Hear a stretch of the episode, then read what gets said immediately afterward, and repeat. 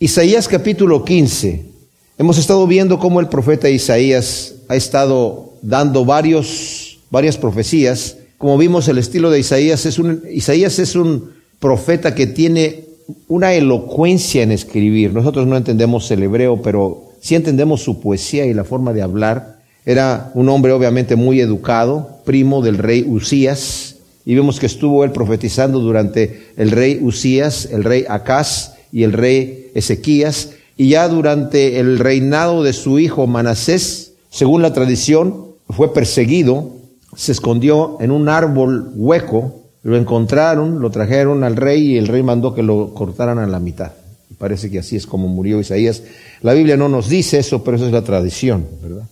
Isaías acostumbraba andar no tanto con un manto como lo vemos en la foto ahí en, el slide, sino con un saco, le llaman aquí en la escritura con un saco, ¿verdad? O con piel, como andaba Juan el Bautista, pero era una piel de camello, pero al revés, con los pelos del camello hacia adentro, como para, eh, pues es muy incómodo. Ustedes, si ustedes han tocado el, pelo de un camello es bastante áspero y, y irrita muchísimo. Y la idea es mostrar el dolor que Dios siente sobre su pueblo pecador. Juan el Bautista andaba vestido así también y mostrando que hay un dolor en el corazón de Dios por la gente pecadora. Y ahora vamos a ver en el capítulo 5 una profecía que dice carga contra Moab. La palabra carga quiere decir una profecía de juicio contra Moab. Moab y Madián son los hijos de las hijas de Lot. Ustedes saben que cuando salió Lot traído por los ángeles de Sodoma y Gomorra, lo sacaron de ahí, el Señor destruyó a Sodoma y Gomorra y huyeron a una ciudad y después se asustaron y fue, se fueron al, al monte pensando, ellos creyeron, Dios ya destruyó toda la humanidad y solamente queda, dijeron las hijas de Lot, nuestro padre y nosotras las mujeres. Necesitamos procrear con nuestro padre para que no se acabe la humanidad. Eso es lo que pensaron ellas y embriagaron a Lot y se acostó una noche una con él y la otra noche la otra y ambas quedaron en cinta y de ahí salió Moab y Madián, estos pueblos. También otro pueblo que es el del hermano de Jacob, porque ustedes saben que Jacob, el Señor le cambió el nombre a Israel. El hermano de Jacob, Esaú, que también es Edom, se establecieron todos en la tierra de Canaán. Todas estas eh, naciones, o sea, Moab, Madián y eh, Edom estaban todos en la tierra de Canaán. Y cuando el Señor envió a su pueblo a tomar posesión de la tierra prometida, les dijo, no toquen esas naciones porque son parientes suyos. Ellos les hicieron la guerra a Israel varias veces, pero el Señor, cuando iban pasando por ahí, les dijo, no los toquen. A mí me maravilla esto de parte de Dios, porque Dios tiene un respeto, mis amados, por nosotros, que somos pecadores, es impresionante. Como el Señor, sabiendo que vamos a pecar, nos perdona y nosotros le prometemos al Señor, Señor, ya te prometo que no lo vuelvo a hacer, te lo prometo y lo que reprometo, y el Señor nos recibe como al Hijo pródigo. ¿Se imaginan a un padre como el del Hijo pródigo que está en Lucas 15? Que su hijo insulta a su padre y se sale de allí llevándose toda la herencia, ¿verdad? Y luego al final el hijo ya cuando se encuentra tocando fondo, llega ahí a pedir trabajo, humillado, y el padre lo recibe le da un abrazo. Ok, la gran fiesta que se vuelva a ir el hijo otra vez y vuelva a reventarse y vuelva a llegar y el Padre lo vuelve a recibir y lo vuelve a recibir. Y así es, ese es nuestro Dios. Nos ama tanto, mis amados, que es impresionante el amor de Dios. Y el Señor tiene amor por todos estos pueblos también. No pensemos que el Señor está así como sentado en su trono, ¿verdad? En el cielo, mirando a la gente así con el ceño fruncido, diciendo, estos pecadores se van a freír en el infierno y yo me voy a estar carcajeando cuando se estén no, el Señor no quiere la muerte del impío. El Señor es paciente, no queriendo que nadie se pierda, sino que todos procedan al arrepentimiento. Entonces la carga contra Moab. Vamos a leer los primeros cinco versículos. Cierto, la noche que asolaron Ar, sucumbió Moab. Cierto, la noche que asolaron Kir, sucumbió Moab. La hija de Dibom sube a los lugares altos para llorar. Moab gime sobre Nebo, el Nebo y sobre Medeba. En todas sus cabezas hay calvez y toda barba está rasurada y en sus plazas se ciñen de saco. sobre sus terrados y en sus calles todos lanzan alaridos, deshechos en llanto. Se lamentan Esbón y Eleale. Hasta Jaasa llega su clamor, gimen los guerreros de Moab, y el alma de cada uno desfallece dentro de sí. Mi corazón clama por Moab, sus fugitivos se extienden hasta Zoar, hasta Eglat, por la cuesta de Luit suben llorando, por el camino de Oronaim lanzan gritos de quebranto. Wow. O sea, esta carga se cree que está en el año 704 antes de Cristo, cuando se está dando esta profecía, durante la toma de Samaria por Salamansar, el cuarto rey de Asiria, probablemente durante la invasión de Arabia, tres años después de que la profecía fue dada por Isaías, en Isaías 16, 14, más adelante. Ahora, los asirios eran un pueblo tremendo. Ellos cuando tenían guerra contra una nación, no iban simplemente contra esa nación a hacer guerra. Por el camino por donde iban, iban arrasando con todo mundo. Y en este caso, Moab está en el camino cuando van a invadir Arabia, según la historia, ¿verdad? Estos datos que acabo de dar son según la historia que se conoce. Y, pues, mientras están pasando por allí, ¿verdad? Tres años después de que la profecía fue dada, justamente en Isaías más adelante nos va a decir, Isaías 14, pero ahora ya ve, habla diciendo dentro de tres años, años de jornalero, la gloria de Moab será abatida con toda su gran multitud y los que queden serán pocos y, y escasos y sin ningún valor. Y se cumple al pie de la letra. Moab, como dije, era territorio muy, muy, muy fértil. Toda la tierra de Canaán, era la tierra que fluía leche y miel. No es el Israel que conocemos nosotros, aunque los israelitas llegaron a una tierra abandonada ya. Cuando se las vendieron, los palestinos se rieron diciendo, les estamos vendiendo desierto y pantano. Bueno, pues sembraron eucaliptos para chupar el agua de los pantanos y las mujeres sembraron eh, en, las piedras, pusieron semillitas y, estacas eh, con, con, y con goteo, iban derramando el agua en las semillitas y crecieron arbolitos que rompieron, las estacas mismas rompieron la roca y empezaron a sembrar más semillas ahí. Las mujeres poblaron los cerros, pero esa tierra está devastada comparada como era la tierra que fluía leche y miel. Era una tierra muy rica.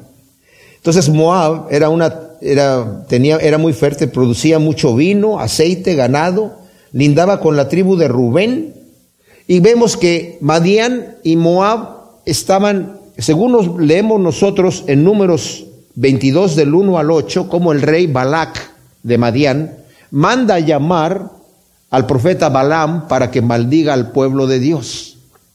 El profeta Balaam era un, era, no sabemos qué tipo de profeta era, ¿verdad? Era como se cree que era un personaje que andaba con diferentes, eh, como un adivino, con diferentes dioses y todo eso, pero también respetaba a Yahvé y decía, es mi Dios, pero al final era un hombre malvado.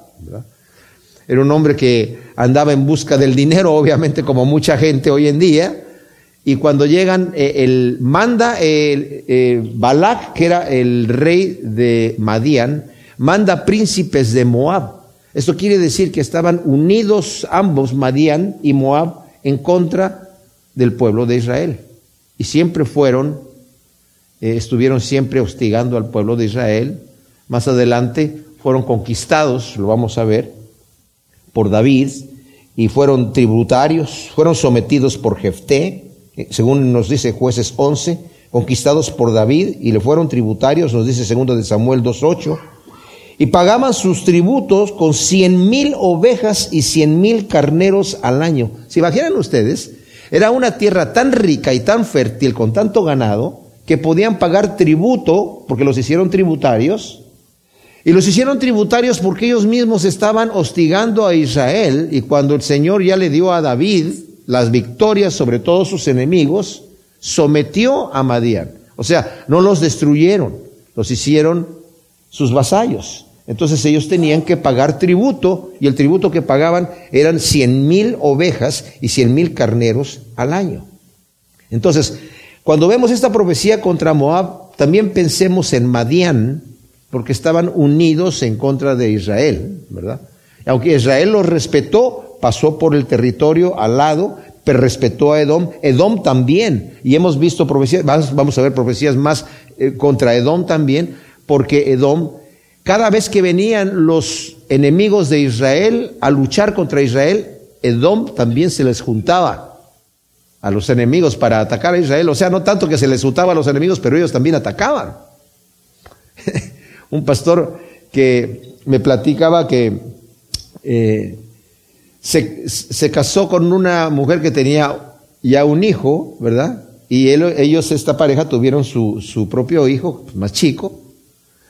Y cada vez que el papá estaba regañando al hijo mayor, me dice, oía los pasos de mi hijo menor que veía bajando ahí las escaleras inmediatamente en cuanto le estaba eh, llamando la atención a su hijo mayor y le empezaba a dar patadas al hijo mayor como diciendo yo también en este momento que te están regañando voy a apoyar a mi papá. bueno, ese era Edom, Madian y toda esa gente estaban en contra de Israel de esa manera. Entonces, se mencionan aquí Ar, Kir, ¿verdad? Dibón, el monte Nebo, Medeba, o sea, eh, nos están hablando de diferentes ciudades importantes de Madián.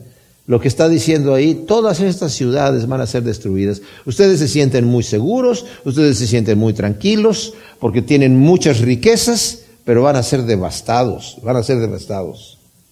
Ahora, cuando dice que se rapan la cabeza, dice el versículo 2, la hija de Dibón sube a los lugares altos para llorar, Moab gime sobre el Nebo y sobre el Medeba, en todas sus cabezas hay calvez y toda barba está rasurada.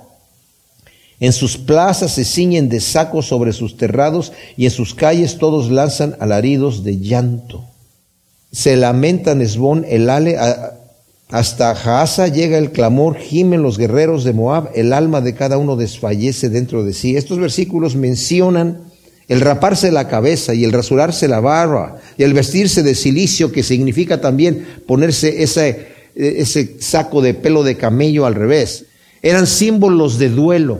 Lo hacían cuando se moría alguien o lo hacían cuando había una humillación terrible, un dolor. Se nos acabó el país nos destruyeron. Entonces era un símbolo de dolor, de humillación terrible de aquel entonces. Y el versículo 5 vemos aquí el corazón de Dios en el corazón de Isaías. Mis amados, los siervos de Dios representan al Señor. Y cuando los siervos de Dios representan al Señor, sienten lo mismo.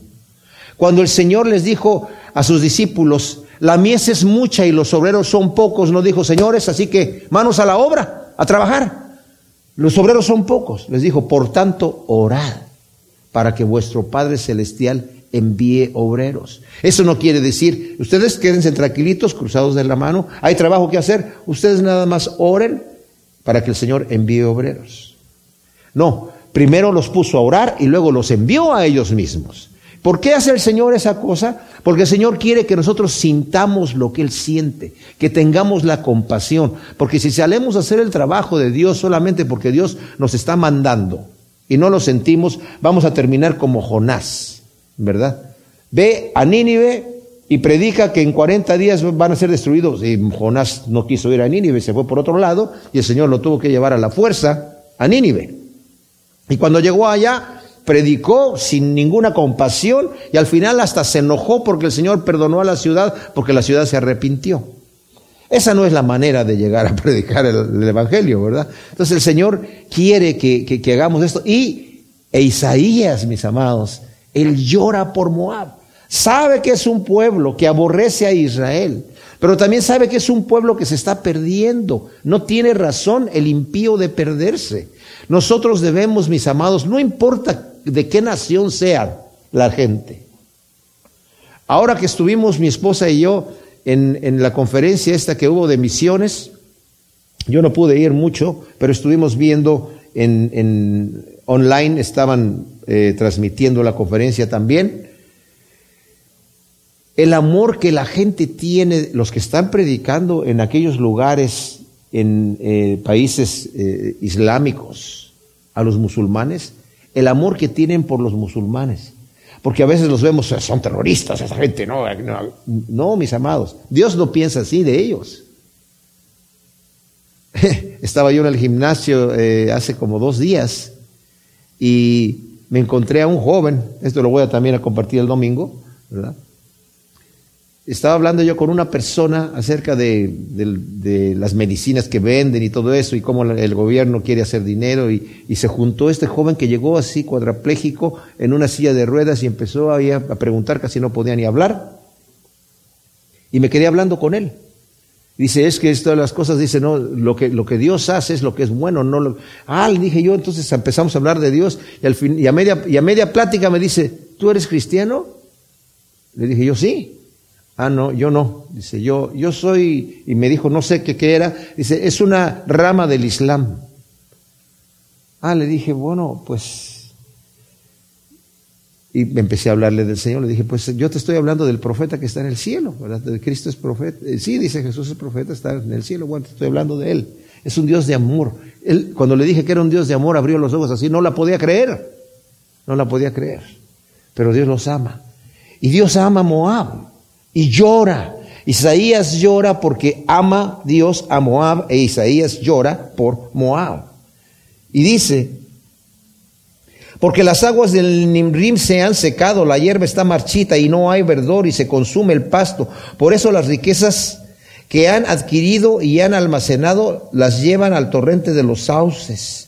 Porque el llanto se ha extendido a los confines de Moab hasta el Glaim, se oye su lamento, hasta ver Elim su clamor, o sea, ciudades que están en diferente lugar totalmente, porque las aguas de Dimón están llenas de sangre, Reservo nuevas plagas contra Dimón, el león contra el resto de Moab, contra los que queden en el campo. Imagínense, los asirios acostumbraban cegar las fuentes de agua para devastar los territorios conquistados. Y de las aguas derramadas, el mismo río que tienen ahí se va a llenar de sangre. Y la poca gente que queda, dice aquí el versículo 9, el león contra el resto de Moab, contra los que queden en el campo. ¡Wow! El juicio de Dios contra Moab es un juicio tremendo, tremendo. Luego en el capítulo 16 es un, una carga un, contra las mujeres, dice aquí, de Moab. Y cuando leemos en el capítulo 16, versículo 1, dice, enviad el cordero al soberano de la tierra desde Petra por el desierto al monte de la hija de Sión. Isaías hace un llamado a Moab a reanudar su posición de vasallo de Judá, que por su arrogancia se había revelado. En el versículo 6 dice, hemos oído del orgullo de Moab, su gran orgullo, su soberbia, su arrogancia y su insolencia, pero es vana su jactancia. O sea, eh, habían sido sometidos por David y estaban pagando esto y de repente dijeron, nos vamos a revelar a esto. Y el consejo que les está dando el profeta de parte de Dios, lleven el cordero al soberano de la tierra. O sea, sigan pagando lo que estaban pagando, no se rebelen. El Señor le dijo a su pueblo que cuando llegaran a la nación, a la tierra prometida, las naciones que estaban ahí debían ser exterminadas. Los ídolos que ellos tenían los tenían que quitar y ni siquiera investigar cómo adoraban a esos dioses. Exterminar las religiones, exterminar a toda la gente para no ni siquiera saber qué costumbres tenían. El Señor dijo, yo ya estoy cansado de ellos, la tierra los está vomitando, no quiero que sepa nada. Pero las naciones que están fuera de su territorio y las lleguen a conquistar, las pueden hacer tributarios a ustedes. Pero a Moab, a Madián y a Edom, a esos no los toquen. Esos son sus hermanos, sus parientes. Pero eventualmente como se rebelaron, los hicieron vasallos, en este caso, ¿verdad? Y está diciendo aquí, paguen el tributo que deben de pagar. Cual ave espantada que huye del nido, irán las hijas de Moab en los vados de Amón. Dad consejo, haced lo justo, haz que tu sombra sea grata como la noche en el ardor del mediodía. Esconde los desterrados, no descubras al fugitivo. Moren contigo mis fugitivos de Moab, sé para ellos refugio ante el destructor, hasta que cese el opresor, hasta que acabe el devastador y el agresor desaparezca de la tierra. Ahora, eh, los moabitas habitaban confiados en su prosperidad agrícola y ganadera, pero el profeta les anuncia la huida por la invasión a Siria. El Textus Receptus, que es el manuscrito de donde sacan la Biblia de 1960 que la mayoría de ustedes están leyendo, y algunas otras versiones que están tomadas de este Textus Receptus, traduce el versículo al revés, o sea, dice, por ejemplo, reúne consejo, haz juicio, pon tu sombra en medio del día como la noche, esconde a los desterrados, no entregues a los que andan errantes, moren contigo mis desterrados, oh Moab, sé para ellos escondedero de la presencia del devastador, porque el atormentador fenecerá, el devastador tendrá fin, el pisoteador será consumido de sobre la tierra. O sea, están ellos diciendo, según esta interpretación, que lo que el Señor está diciéndole a Moab, ustedes acojan a los que son desterrados, al pueblo de Israel, escóndanlo en, Petra. Hay profecías que hablan de esto, ¿verdad?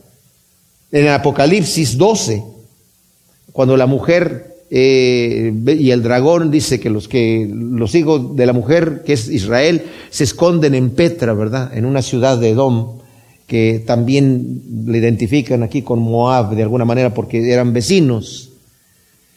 Pero en realidad lo que está diciendo aquí es, el sentido correcto de la profecía es que la petición es a Judá de socorrer a los moabitas que huyen en medio de la persecución. Los israelitas eran conocidos como gente eh, piadosa, como gente compasiva. Incluso el rey Acab, cuando destruyó Siria y Benadad, rey de Siria, huyó, ¿verdad? Y de repente andaba espantadísimo porque los sirios eran terribles con sus enemigos.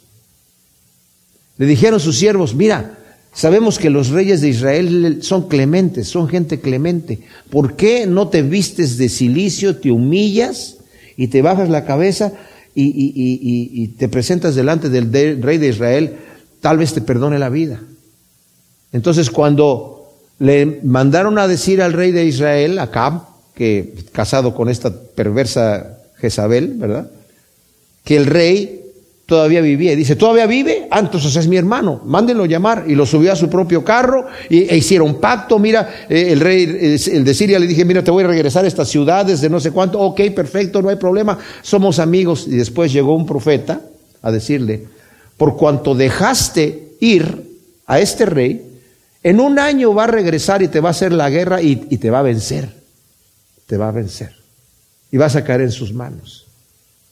Por cuanto lo dejaste ir sin consultar a Dios. Dios estaba haciendo un juicio contra Siria y por eso los entregó en tu mano. Porque incluso el mismo rey acá preguntó si iban a pelear contra Siria y el profeta le dijo, ve, el Señor lo va a entregar en tu mano. Y hasta siguió las instrucciones de cómo ir.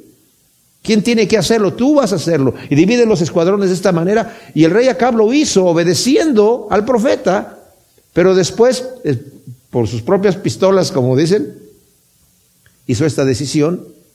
Pero a lo que voy es que se conocía que los reyes de Israel por la cultura que tenían, que el Señor les había dado, de, eh, las leyes que Dios les dio, eran gente clemente. Entonces por eso está diciendo, esconde a estos eh, que van a estar huyendo, escóndelos hasta que acabe el devastador y el agresor desaparezca de la tierra. En el versículo 5 del capítulo 16 de Isaías, continuamos la profecía que es en contra de Moab. El Señor está profetizando a través de Isaías la destrucción de Moab, cosa que sucede, como dije yo, en el año 704 antes de Cristo, mientras andaban eh, los asirios peleando contra todos los que estaban al lado, alrededor, conquistando el, territorio, o sea, eran la potencia mundial, y aunque tenían guerra contra Arabia, pues pasaban por el territorio de Moab y el Señor les está dando este juicio que van a ser destruidos. Y le dice a Israel en la profecía, tienes que esconder a los, a los moabitas, socórrelos cuando huyan, no los abandones, socórrelos. Ah, esto me impresiona porque también el Señor le dice a Israel, no regreses a Egipto para ayuda, no vuelvas al camino a Egipto. Y, para, en, forma figurativa, volver a Egipto es como volver al mundo. ¿verdad? Así como el pueblo de Israel, cuando iban saliendo de, la esclavitud de Egipto hacia la tierra prometida, querían regresar a Egipto porque extrañaban los pescados, la carne, los ajos, los puerros y las cebollas y todo, y estaban cansados del maná que Dios les estaba dando. Y es la forma figurativa de eso. No obstante, el Señor dijo, cuando un egipcio venga y, quiera morar en Israel, lo vas a tener que recibir, porque ellos te recibieron a ti también en su territorio. La justicia de Dios es impresionante, ¿verdad? Como Dios no mira, ve, mucho más allá. Ojalá que nosotros podamos tener esa visión que Dios tiene para tener la compasión y el amor que Él tiene por todos los demás. Entonces está diciendo, socórrelos cuando anden huyendo, no los abandones como lo hacían las otras naciones. Dice el versículo 5, pues, en el tabernáculo de David será establecido un trono fundado en la misericordia y la verdad. En él se sentará un juez celoso del derecho, solícito de la justicia. Este versículo 5 es un paréntesis profético del futuro reinado del Mesías y representado en el reinado también de Ezequías. O sea, las profecías que el Señor da a veces tienen varios cumplimientos, uno inmediato y uno posterior, a veces tienen tres cumplimientos, a veces tienen más cumplimientos. Entonces, en este caso, está diciendo, hay un paréntesis, en el tabernáculo de David será establecido un trono fundado en la misericordia y en la verdad. La profecía se le cumple a Ezequías que viene después que va a ser establecido. Como dije, a veces las profecías brincan de una fecha a otra y luego regresan y luego nos da una profecía que es para antes, entonces a veces los podemos confundir, pero en este caso todavía no ha sido devastado el territorio, no, no han atacado a Judá los asirios, porque sabemos que apenas en el momento que ellos se les ocurre rodear Jerusalén, el Señor los destruye.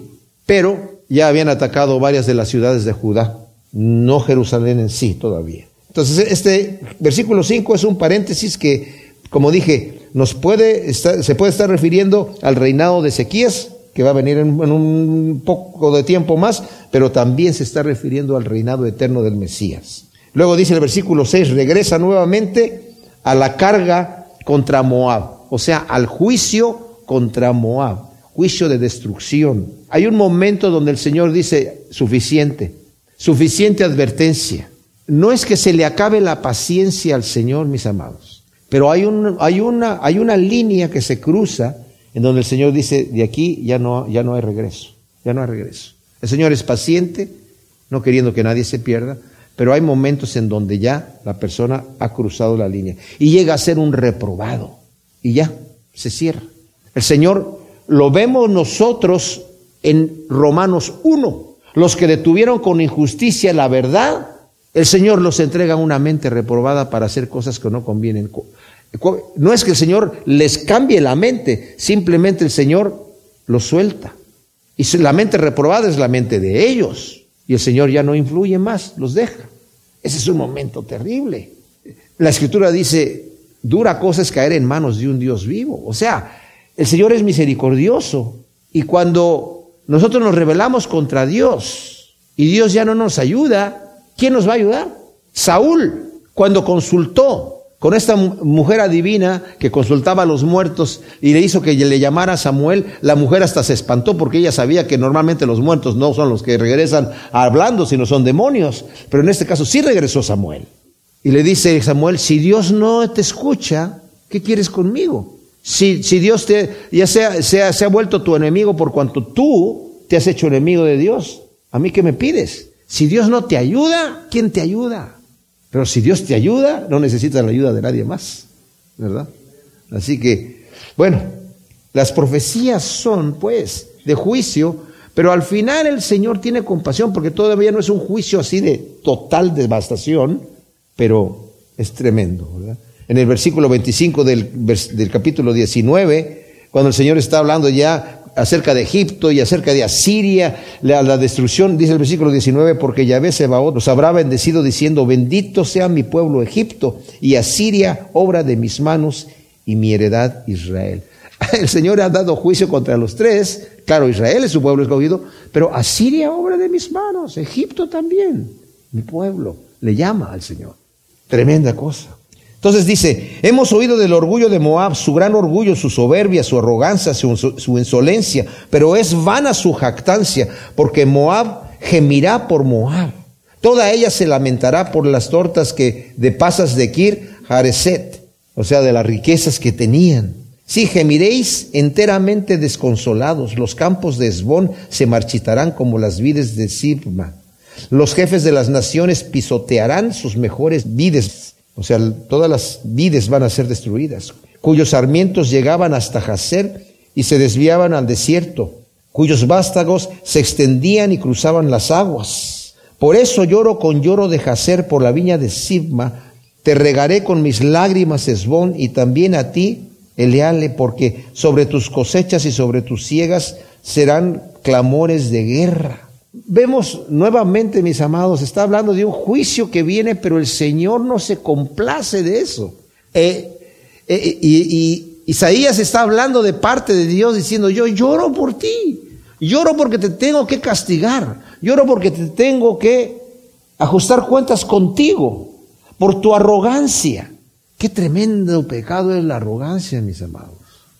Dijo el Señor, aprended de mí que soy manso y humilde de corazón. Nosotros en la mente carnal, en el mundo, la prepotencia, el orgullo, la arrogancia, los vemos como características de una personalidad fuerte, segura, una persona que está segura de sí mismo y que lo va a mostrar en frente de todos los demás. La humildad, la mansedumbre lo vemos como debilidades de carácter, pero son virtudes del Espíritu. La humildad no quiere decir que vas a andar así perdón, este, ¿se puede pasar por aquí? No. Y la mansedumbre tampoco quiere decir que, uno agacha la cabeza todo el tiempo. La mansedumbre significa fuerza bajo control. Un caballo salvaje, pues es salvaje, pero cuando lo montan y el caballo está relinchando y está tratando de que se le botara ahí al jinete, pero al final ya lo doma, es un caballo amansado, es un caballo manso. Tiene la misma fuerza que tenía antes, pero ahora está bajo control. No está así. Y la arrogancia, mis amados, nos lleva a tener la fuerza que tenemos bajo nuestro propio control y no controlados con el Espíritu Santo. Y eso es terrible.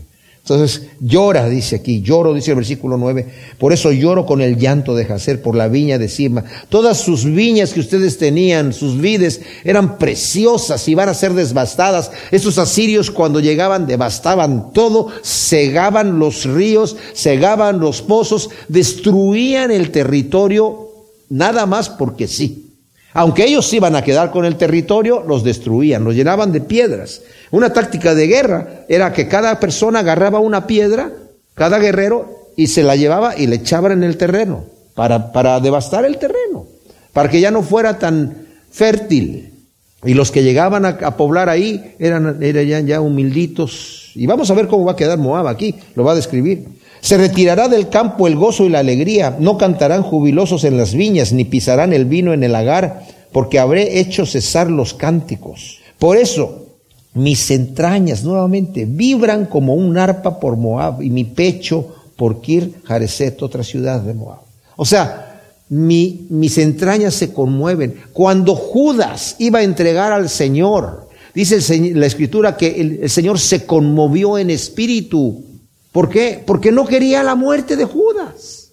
Él lo decía, uno de ustedes me va a entregar, al que yo le dé el pan, toma este pan, desgraciado, vas a ver lo que te va a pasar. Vas a estar en el infierno friendo y cuando estés ahí friendo yo me voy a estar riendo. No, se conmovió el Señor.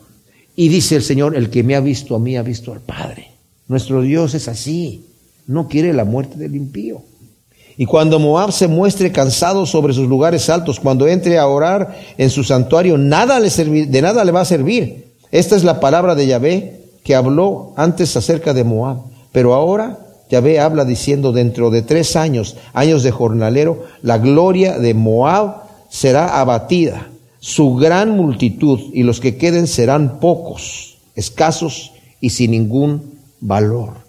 Los tres años de jornalero del versículo 14 que acabamos de leer significan tres años exactos para que se cumpla el juicio de Dios. Los jornaleros israelitas, que eran esclavos, contaban los días que quedaban para ser liberados, porque tenían que ser liberados en cierto día. El Señor había dicho, tú no puedes tener a un esclavo israelita para siempre, tienes que eh, dejar, dejarlo en libertad, es, cierta, es cierto, por lo menos en el año del jubileo, ¿verdad? Y si puede ser rescatado, que sea rescatado. Entonces, cuando el, jornalero ya sabía que iba a ser liberado, contaba los días. Y el Señor le está diciendo, exactamente en tres años es cuando va a suceder esto con Ahora en el, en el, capítulo 17 es contra Damasco y dice, la carga de Damasco, he aquí Damasco dejará de ser ciudad y vendrá a ser un montón de ruinas abandonadas para siempre. Las ciudades de Aroer serán para rebaños que se tumbarán sin que nadie los espante. Efraín perderá su fortaleza y Damasco su soberanía y el resto de los sirios serán como la nobleza de Israel, dice Yahvé Sebaot. Esta profecía contra Damasco, que era la capital de, los sirios que se establecieron ahí, y ese, ese, Damasco pasó a ser posesión de Israel y luego de Siria y, andaban y luego de Asiria, ¿verdad? fueron dadas 30 años antes de las profecías anteriores que acabamos de leer aquí. Y esto explica un estilo del cambio de Isaías. Hay gente, los críticos bíblicos, algunos dicen, este es otro Isaías, este no puede ser el mismo. Bueno, 30 años hay de diferencia entre una profecía y otra. O sea, yo no, no hablo ni escribo como lo hacía hace 30 años. Espero que algunos de ustedes también hayan progresado un poco en eso, ¿verdad? O sea, hay un cambio de estilo en 30 años y eso es cosa normal. Damasco, como dije, era la capital de Siria, va a dejar de ser ciudad, que es el símbolo de la destrucción de Siria, ya que Damasco existe hasta hoy. No es que va a dejar de ser y ya no va a existir más, no, va a ser la destrucción de Siria, es solamente un símbolo. Tanto Siria como Israel, que es Efraín aquí, se le llama, el Señor se refiere a Efraín muchas veces cuando se refiere a Israel, serán destruidos por los asirios por cuanto se, se confederaron en contra de Judá. Aquí mismo en el capítulo 7 de Isaías ya lo estudiamos, mis amados, como el rey Acaz se tuvo que defender contra Israel y Siria que se confederaron para ir e invadir Judá y el Señor, a pesar de que Acaz era un rey malvado, el Señor le dijo, no lo van a lograr y no lo lograron.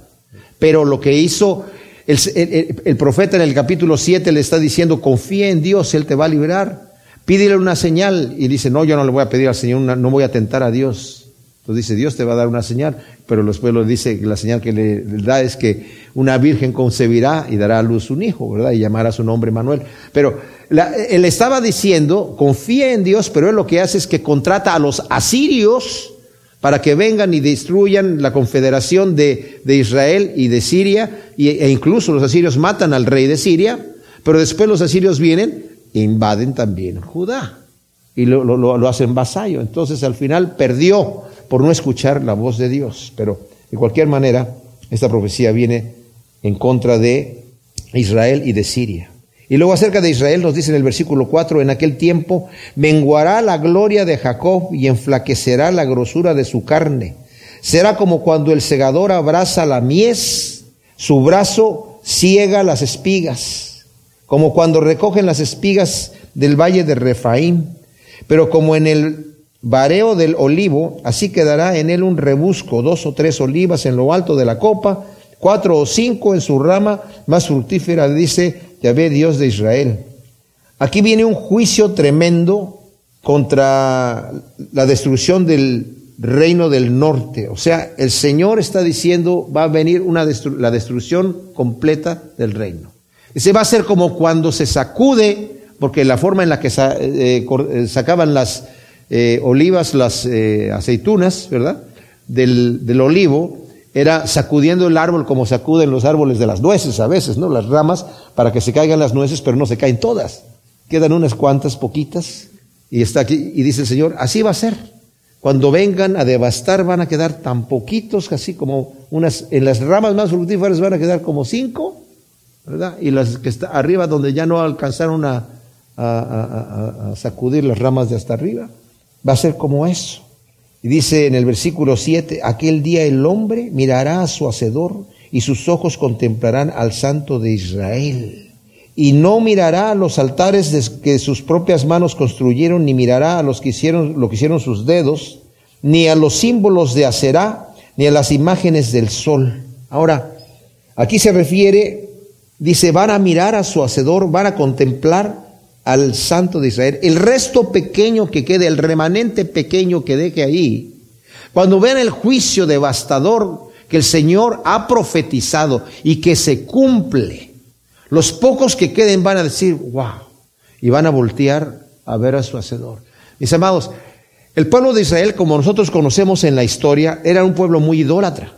Se fueron a los ídolos que el Señor les prohibió ir porque era muy atractivo para ellos ese tipo de culto.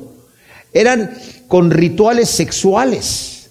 Y ese es otro tema muy complicado para tocarlo, porque el sexo en, el ser humano, digo en todos los animales, pero el ser humano es, es algo bien fuerte, que el Señor lo puso para la reproducción, pero por algún motivo el Señor también tiene eso allí como, como algo que va a manifestar ¿Qué es lo que yo voy a hacer con mi cuerpo, que es el templo del Espíritu de Dios? El mismo Pablo dice, el que fornica contra su propio cuerpo peca y es el templo de Dios. Ustedes ya no se pertenecen, Dios han sido comprados por precio, así que santifica tu cuerpo, ofrécelo en sacrificio vivo, santo, agradable a Dios. Tu cuerpo, que es el templo del Espíritu Santo. Tu carne, lo que vivo, dice Pablo, yo ya no vivo yo, estoy crucificado con Cristo en la cruz, lo que vivo en la carne, lo vivo en la fe del Hijo de Dios. Sea, que tiene que ver con esto. Pero cuando fueron llevados el pueblo de Israel, por fin se lo llevaron los caldeos, Nabucodonosor, a Babilonia. Y después de los 70 años, los judíos cuando regresaron, nunca más adoraron ídolos. Nunca más. Aprendieron la lección. Fue un, un, un, un buen castigo, pero aprendieron la lección. Y aquí está diciendo, esto va a suceder. Ya no, ya no van a volver a ser. Los símbolos de Acerá eran de rituales sexuales. Las imágenes del sol eran rituales que eran para adorar a la reina del cielo también.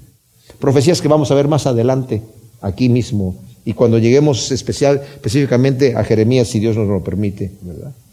Y bueno, y la otra cosa, eh, algunos eruditos bíblicos hablan que los símbolos de Acerá era como el tipo de idolatría y de pornografía que había en aquel entonces, porque había pornografía en aquel entonces.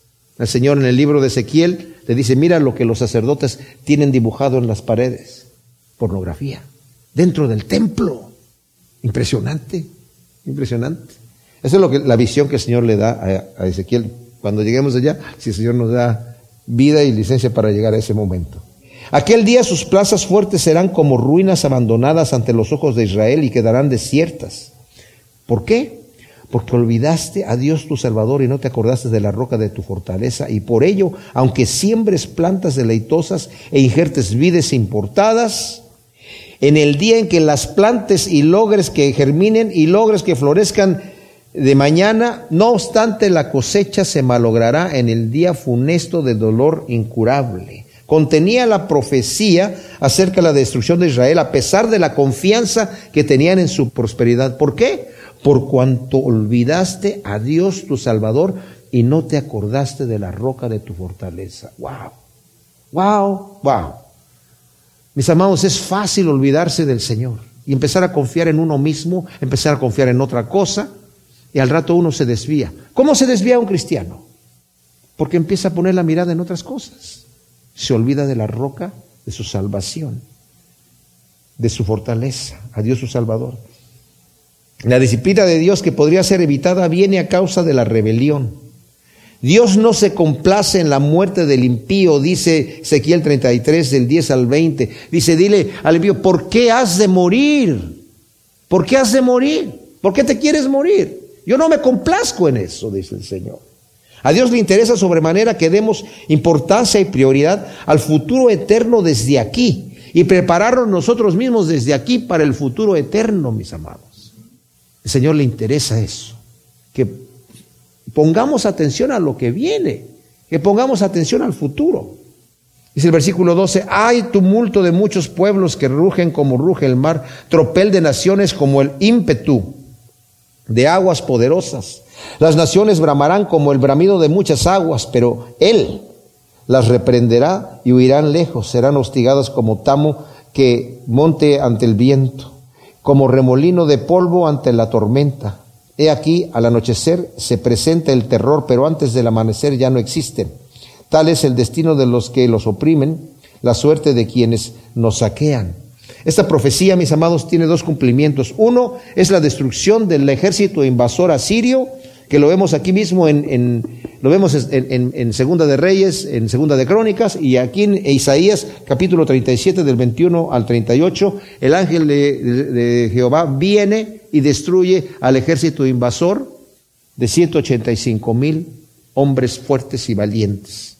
Y el otro es en el tiempo del fin en la invasión de Israel durante la gran tribulación, que está descrito, no tenemos tiempo de leerlo, pero se los dejo de tareas, en el capítulo 14 de Zacarías, el profeta Zacarías, donde se describe la destrucción, donde dice, dice ahí, su carne se va a deshacer y se va a corromper estando ellos sobre sus pies, sus ojos se va a derretir, su lengua se va a derretir, que está hablando como parece como si fuese un ataque de una bomba de neutrones. Está hablando de algo, de un tipo de destrucción de guerra que no existió, existe en nuestros días, pero no existía en aquel entonces.